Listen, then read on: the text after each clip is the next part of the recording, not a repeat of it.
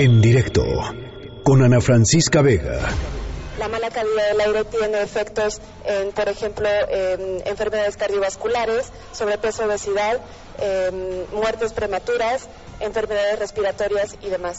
Tan solo en la Ciudad de México ya llevamos cuatro contingencias. En este año amanecimos el primer día del año con una contingencia por partículas, por material particulado, seguidas de otras tres por ozono. Esos son los tres que afectan más a la Ciudad de México. Un automóvil contamina más en los cinco primeros kilómetros que recorre, por el hecho de que el, motor va empezando y emite mucho más, ¿no? Las 5 de la tarde con 21 minutos. Oigan, esta es una buena noticia para todos los ciudadanos. Les cuento. Eh, organizaciones de la sociedad civil como el Instituto de Políticas para el Transporte y el Desarrollo, el CEMDA, que es el Centro Mexicano de Derecho Ambiental, el Poder del Consumidor, Greenpeace, Bicicletas y Fundación Tlaloc, entre otras, eh, anunciaron la creación del Observatorio Ciudadano de Calidad del Aire. Y esto es importante porque en México tenemos un problema grave de, por un lado, falta de datos que nos ayuden a saber cómo está el aire que respiramos, no solamente en la Ciudad de México, sino en distintos lugares, pero además pues de responsabilidades, o sea, a quién le corresponde tomar las medidas adecuadas para que la gente que está en sobre todo en los centros urbanos, que es donde hay más problemas de calidad del aire, pues respiren aire limpio, ¿no? Aire limpio. Hay muy pocos días al año en que la Ciudad de México, por ejemplo, tiene aire pues que está con los estándares internacionales de calidad del aire. Ya lo escuchábamos en el tren de audios que dio pie a esta nota.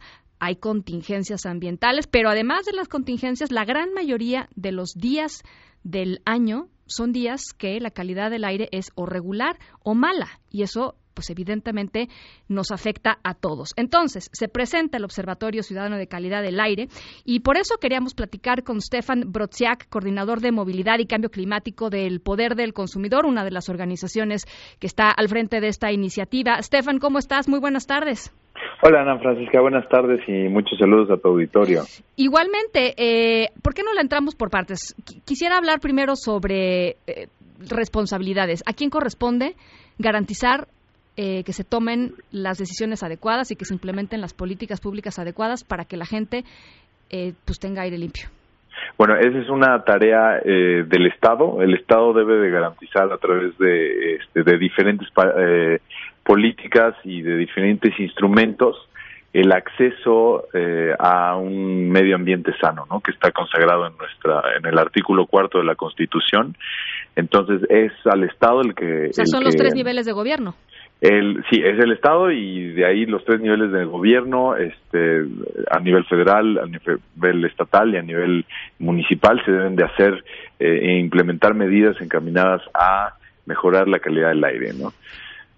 Y desde luego dentro de las atribuciones, este, una de las omisiones más graves es que hay pues una permisividad para la contaminación muy grave en nuestro país. Entonces hay actores eh, preponderantemente económicos que están, em, eh, digamos, digamos dejando estos pasivos ambientales que la sociedad está, está teniendo que pagar, no solamente en términos económicos, en términos eh, monetarios que se van a, destinados para el sistema de salud, eh, los sistemas sanitarios del país, sino también y, esto es lo peor, en, en, en, muertes, en pérdida de calidad de vida, en pérdida para la competitividad del, del país, ¿no? Entonces, estamos hablando de que en el año, por ejemplo, para dar solo un ejemplo, en 15 ciudades del país, el Instituto Nacional de Salud Pública eh, eh de, concluyó a través de unos análisis que estuvieron haciendo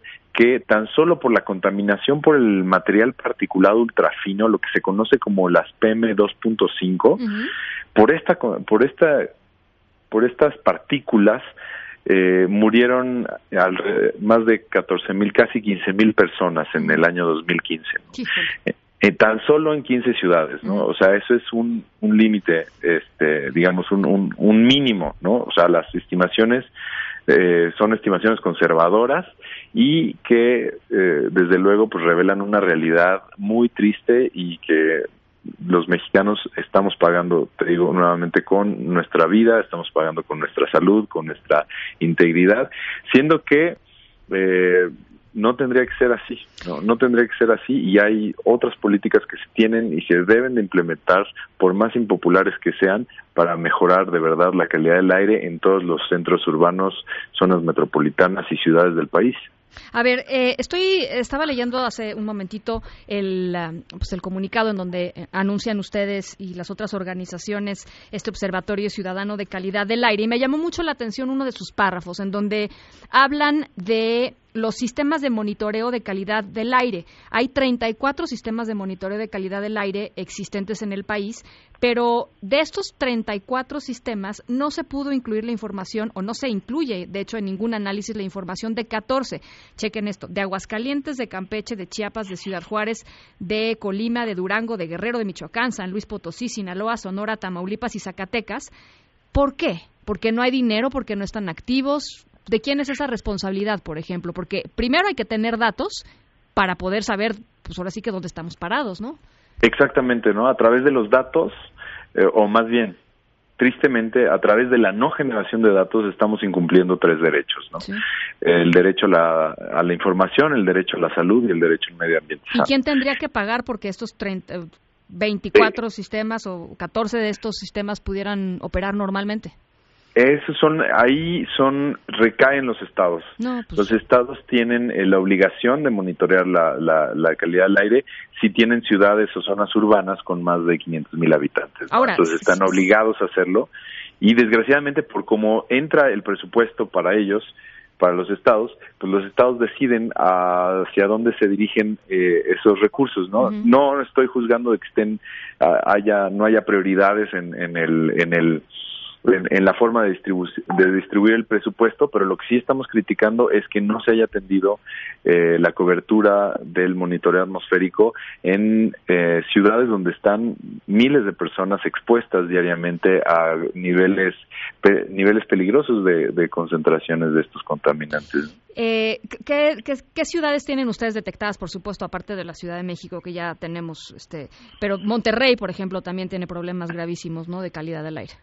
Sí, Monterrey tiene un grave problema eh, por partículas principalmente. En segundo lugar, tiene problemas también por ozono, por la radiación solar y, en, temporada de, calor, pero principalmente por las pedreras que están al interior de la ciudad. Bueno, ya se están moviendo fuera de la ciudad, pero este hay, todavía, sí. hay muchos, sí, exacto, hay muchos problemas de, calidad del aire, pero en Salamanca, en León, en eh, Guanajuato, en estas zonas de que están aledañas a la refinería de Salamanca, pues hay un gravísimo problema de dióxido de azufre, la, población está expuesta, el olor es, es permanente este, a contaminación que es muy dañina para la salud y que tristemente en las eh, en el marco normativo de nuestras eh, regulaciones que permiten los niveles eh, de, estos contaminantes en la atmósfera, pues están muy relajadas, ¿no? La, la norma que regula el tema de el dióxido de azufre, pues está 10 o ahorita no recuerdo bien el dato, pero entre 10 y 15 veces el límite recomendado de protección a la salud de la Organización Mundial de la Salud, lo exceden en 10, 15 veces. Entonces, eh, pues se tiene que hacer estos eh, estos, o sea, ejercer de verdad el, nuestro derecho, que se garantice nuestro derecho a un medio ambiente sano. Bueno, y ustedes van a hacerlo a través del observatorio, o sea, el observatorio tiene como, digamos, como objetivos justamente esos, a generar datos, presentarlos y hacer diagnósticos, supongo, ¿no? Nosotros, eh, lo que, más que generar datos, porque es muy... Se nos cortó con la comunicación con Stefan Brodziak, coordinador de movilidad y cambio climático en el Poder del Consumidor. En directo con Ana Francisca Vega.